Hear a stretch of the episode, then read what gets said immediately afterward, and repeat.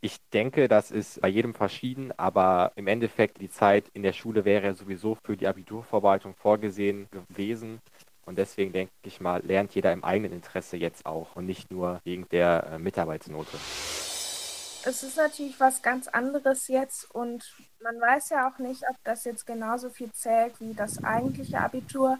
Deswegen wäre ich auch ähm, persönlich dafür, dass man halt ganz normal seine Abi-Prüfungen schreiben kann. Teilweise auch deswegen, weil wir jetzt einfach mehr Zeit haben, um uns auf die einzelnen Prüfungen vorzubereiten und wir dadurch ja auch vielleicht nochmal eine bessere Note oder einen besseren Abschluss erzielen können, als wir jetzt vielleicht in unseren vorherigen Klausuren hatten.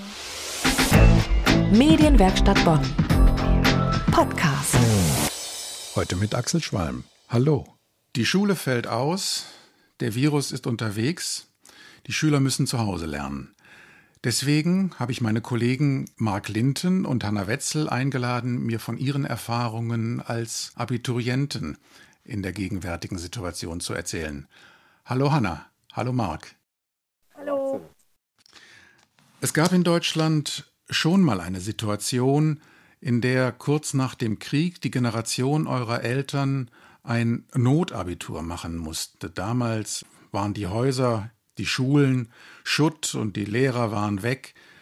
Ganz so schlimm ist es hier ja noch nicht, aber wie erlebt ihr die Situation im Moment? Ihr steht gerade im Abitur. Ja, die Situation ist natürlich auch ein wenig besorgniserregend, eben weil alles noch so ein bisschen offen ist weil es kein normaler Abschluss ist, den man sich vielleicht vorher so gedacht hat. Marc, du hast mir erzählt, dass ihr Lehrmaterial jetzt über eine Schulplattform bekommt statt in der Klasse. Wie funktioniert das? Hat es das immer schon gegeben oder ist das ganz neu? Ja, tatsächlich, diese Lernplattform gab es schon ziemlich lange. Die hat unsere Schule schon seit, ich denke mal, zehn Jahren. Aber die ist bisher noch sehr selten zum Einsatz gekommen. Die Lehrer können dort Materialien hochladen und als Schüler kann man sie sich dann, ähm, sage ich mal, auf den heimischen Rechner herunterladen. Und das ist jetzt in der Situation viel praktischer, als zum Beispiel über WhatsApp oder E-Mail zu kommunizieren.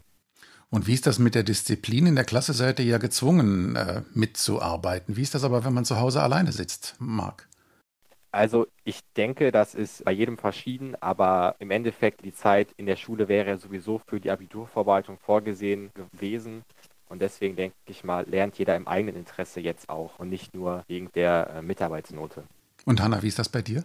Ja, ich würde da Marc auf jeden Fall zustimmen. Ich meine, wir sind jetzt auch im Abschlussjahrgang und äh, ich denke, das ist nochmal was ganz anderes, als wenn man jetzt vielleicht in der achten Klasse oder sowas ist. Dann hat man auch vielleicht ein bisschen mehr Ansporn einfach nochmal.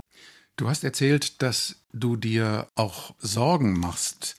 Jetzt hat die Vorsitzende des Deutschen Philologenverbandes, Susanne Lind-Kitzing, vorgeschlagen, die Abiturklausuren ausfallen zu lassen, weil ja ohnehin zwei Drittel der Abiturleistung schon in den Kursen erbracht worden sind. Wie siehst du das? Macht dir das Sorgen, dass das vielleicht ein kleineres Abitur wäre als bei den früheren Jahrgängen? Es ist natürlich was ganz anderes jetzt und man weiß ja auch nicht, ob das jetzt genauso viel zählt wie das eigentliche Abitur.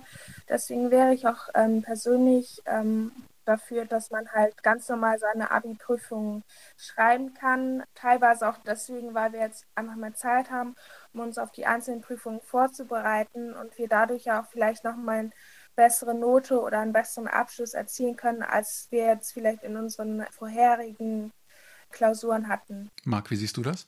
Ja, ich kann Hanna da in ähm, Teilen zustimmen. Das wäre natürlich, wenn es anerkannt wird, fände ich es aber nicht schlimm, dass ähm, wir keine abschließende Abiturprüfung haben, weil ich denke, zwei Jahre Unterricht und je Abiturfach acht Klausuren, beziehungsweise sieben Klausuren dann, denke ich mal, ist genug Bewertungsgrundlage für ein Abitur. Und ich denke, das muss man einfach entscheiden, wie dann die gesundheitliche Situation ist, äh, ob das vertretbar ist. Also für mich wäre es jetzt keine Katastrophe, wenn das wegfällt. Marc, man kann sich in dieser Zeit alle möglichen Sorgen machen. Machst du dir Sorgen um den Abiball? Ja, auf jeden Fall. Der ist zwar noch ein bisschen hin, äh, bei den meisten Schulen Mitte Juni, aber das wäre halt extrem ärgerlich, wenn der ausfallen würde, weil das die letzte Gelegenheit ist, nochmal ähm, Lehrer und Mitschüler zu treffen. Also Anna, alle zusammen. Ja, auf jeden Fall. Also es ist natürlich voll schade, dass man jetzt auch viele Lehrer sich nicht mal verabschieden konnte oder nochmal ein letztes Gespräch führen oder sich generell nochmal irgendwie bei dem Lehrer zu bedanken, dass er sich so eingesetzt hat für die einzelnen Schüler. Und ich finde, auf einem Abschluss ist das ja auch noch was ganz Besonderes, weil man dann wirklich sein Zeugnis hat und dann ist man so befreiter vielleicht auch. Und ich fände das auch sehr schade, wenn das wegfallen würde. Und ähm, ja, es gehört einfach irgendwie ein bisschen dazu, finde ich. Man hat als Abiturient die besondere Situation, dass man den letzten Schultag schon hinter sich hat. Das kam bei euch ja sehr plötzlich. Und die Prüfungen noch ein bisschen vor sich. Man hat also etwas mehr Zeit eigentlich. Ihr habt jetzt sogar viel mehr Zeit. Engagiert ihr euch irgendwie konkret für die Krise? Wir haben unseren älteren Nachbarn schon angeboten, dass wir für sie einkaufen gehen würden, weil ich ja auch auf dem Dorf wohne und vielleicht ist es da auch manchmal noch ein bisschen kollegialer, weil man sich einfach schon das ganze Leben lang einfach sehr eng kennt. Und ähm, ich denke, wenn jemand Hilfe bräuchte aus meiner Nachbarschaft, würde ich auch auf jeden Fall für denjenigen einkaufen gehen oder irgendwelche Arbeiten machen. Und wie steht ihr mit den Mitschülern in Kontakt? Marc, ist der normale Plausch auf dem Schulhof äh, vergessen, weil ihr alles per Chat machen könnt oder fehlt dir das?